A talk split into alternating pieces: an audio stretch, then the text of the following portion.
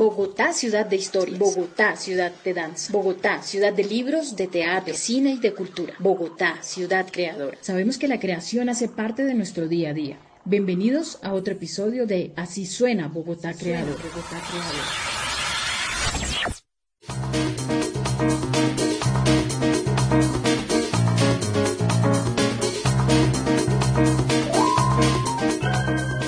La trayectoria de Claudia López es bien conocida. Los colombianos la recuerdan como senadora y los importantes debates que lideró en el Congreso de la República, sin los cuales no sería posible entender nuestra historia reciente. Desde este año es la alcaldesa de Bogotá y la primera mujer en alcanzar este cargo en el país. Pero, ¿sabemos qué lecturas han marcado la vida de la mujer que dirige esta ciudad de 9 millones de personas? En este capítulo de Así suena Bogotá Creadora, descubriremos que detrás de la gran lideresa política se esconde una lectora voraz, amante de la historia y de las letras colombianas. Yo soy hija de una maestra y me quedé sola muy chiquita porque mi hermanita que se accidentó y se murió, yo tenía cuatro años y medio sea, digamos, como la edad en la que uno ya está aprendiendo a leer. Ya, digamos, está disfrutando de, esa, de ese arte de la lectura. Mm, pero el punto iba que yo tengo como dos años de mi vida, un poco, o tres años de mi vida un poco perdidos en ese duelo. Yo realmente me vuelvo como a acordar de qué pasó cuando tenía como unos ya siete, ocho años. Y para mí el mundo de la lectura en mi infancia está atado, más que a cuentos, más que a novelas, a dos, a dos regalos, a dos bibliotecas. A la biblioteca Cumbre, que me la regalaron mm. por ahí. ¿Cuánto tendría yo? Unos ocho, yo creo me regalaron toda la, biblioteca Cumbre, ¿no? 14 tomos, me acuerdo, como 16 tomos, no me acuerdo. Divinos. Lo máximo, lo máximo, de todos los temas, de todo, pues de la A a la Z, ¿no? De niña, Claudia López vivía en una casa contigua a una escuela primaria, en la que trabajaba su mamá, maestra de toda la vida. Y esa escuela tenía una pequeña biblioteca en la que la futura alcaldesa se maravillaría con enciclopedias de animales y varios títulos de literatura. Allí cultivaría una costumbre lectora que aún la acompaña. Eso me dejó una cosa útil y una cosa que ha sido un lío en toda mi vida académica. Y es que yo amo leer, pero me cuesta concentrarme. Y me quedó esta costumbre de por vida. A mí me cuesta mucho, por ejemplo, leer un solo libro. ¿No? De principio a fin. Yo usualmente tengo tres, cuatro, cinco libros, ¿no? Y leo un pedacito del uno, y de pronto digo, bueno, no, ahora voy a leer un pedacito de este. Eso es interesante porque pico en muchos temas. Como verán, cuando uno tiene que tener disciplina de tienes que leerte esos diez libros no es exactamente el método más disciplinado. Y saltando de libro en libro, descubrió un género cardinal en su vida, la historia estaba una cosa llamada el círculo de lectores, me acuerdo.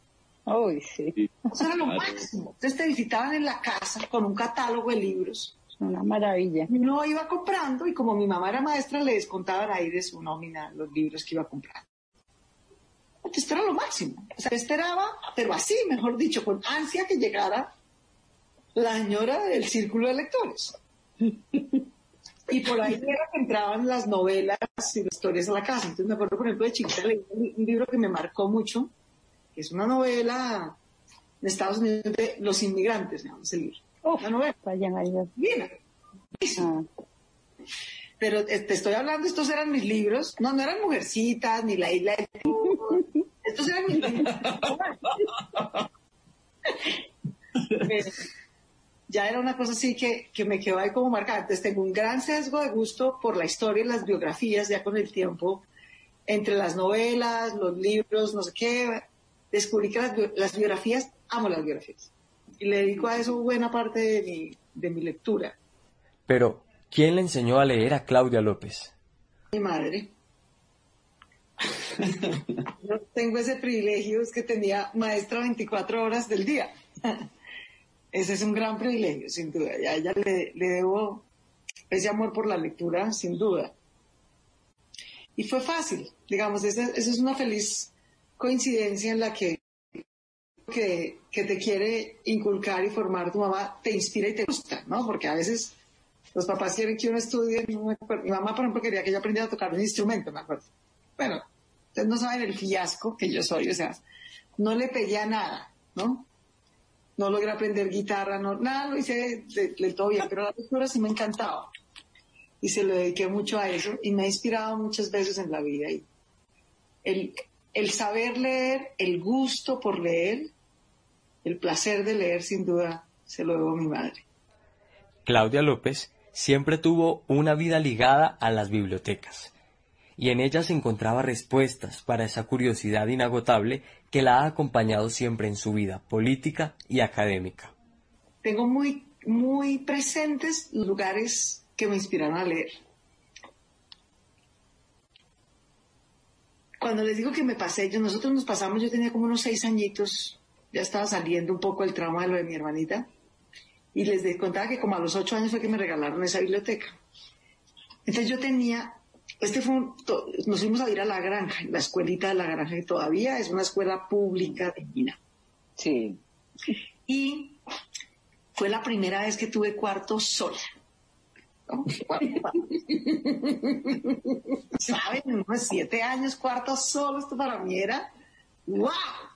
Que además yo venía de vivir con una tropa, con mi abuela, mis primos, mis tíos, mi- o sea, no había un centímetro de esa casa para estar solo con nadie, pues, ¿no? Con solo, solo, sin nadie. Entonces llegué a esto, primero esto era una escuela, ¿no? Había un patio enorme para mí los fines de semana. Entonces, el primer sitio es ese que fue mi primer cuarto. Entonces, era, nada, pues tenía una camita ahí y mi mamá me mandó a hacer como una bibliotequita al final de la cama y como para que además me abrigara y cubriera un poquito el, el viento que entraba por la puerta. Entonces, esa fue mi primera biblioteca. Entonces, en esa cama y en esa biblioteca me pasé yo horas leyendo. El otro sitio era la bibliotequita de la escuela. Entonces, la escuela tenía su biblioteca y claro, yo me podía ir los fines de semana, sentarme, ¿no? Y ahí me quedaba leyendo en la biblioteca de la escuela de la granja, que era como un saloncito aparte, en el piso. No va cogiendo libros, maravilloso. Yo amo eso de las bibliotecas. Si algo me perturba, digamos, de las bibliotecas más modernas, grandes, no es que uno llega y tiene que pedir el libro. Los libros están por allá en un sitio que uno no ve.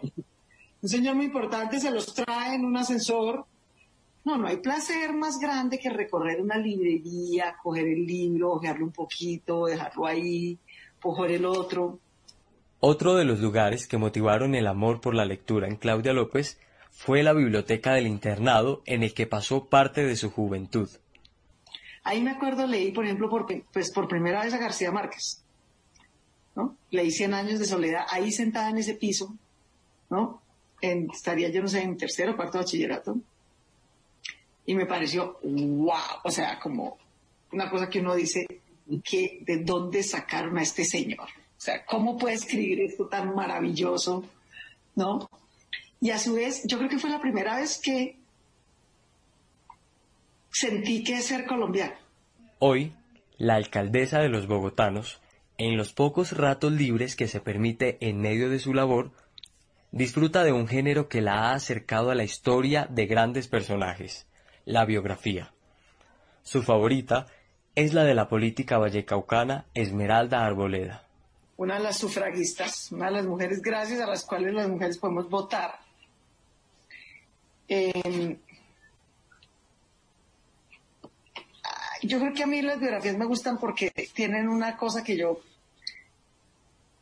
admiro y trato de cultivar, que es como la tenacidad, ¿sabes? La, la biograf- las biografías de las personas todas en su contexto son una historia de tenacidad, de, de cómo vencieron adversidades, ¿no? Entonces yo ahora que digo, bueno, en este mundo, siempre le, le cuento un poco, sobre todo a la prensa internacional, cuando Cuando me preguntaban, usted finalmente la primera mujer alcaldesa en Bogotá, yo siempre les digo, bueno, a mí me, digamos, abrirse espacio en este campo tan machista, tan difícil, tan tradicional de la política es, es duro. Pero leo, ¿no? La biografía de Alborada, o sea, si es duro ahorita, calculen pues en 1940, ¿no?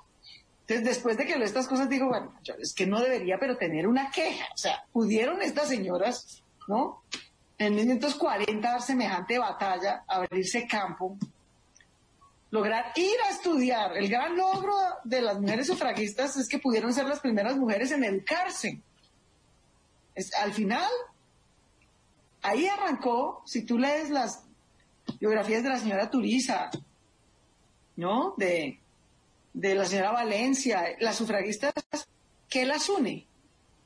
Mujeres que se educaron en su contexto a inicios del siglo XX. Leer es buscar, leer es buscarse. Así lo ha entendido Claudia López, para quien los libros, más que conocimientos, son instrumentos que nos redimen, que nos ayudan a entender lo complejo de la condición humana. La lectura y la escritura nos permiten compartir la esencia de lo que somos. Gracias a eso podemos producir X investigaciones no sé dónde y usarla aquí ¿no? Y poderla interpretar. Entonces yo realmente creo que primero nos hace humanos. Este es un atributo que tenemos nosotros, los animales y otras especies que amamos y que tenemos que aprender a convivir con ellas y respetarlas en nuestro planeta, no tienen el, don de la comunicación, no tienen el don de la escritura, la lectura y la imaginación. Nosotros sí, eso es parte de lo que nos hace únicos. Yo creo que cultivar esa esencia es parte fundamental de la vida, más allá del conocimiento, más allá de la aplicación. Es algo que realmente nos hace esencialmente humanos.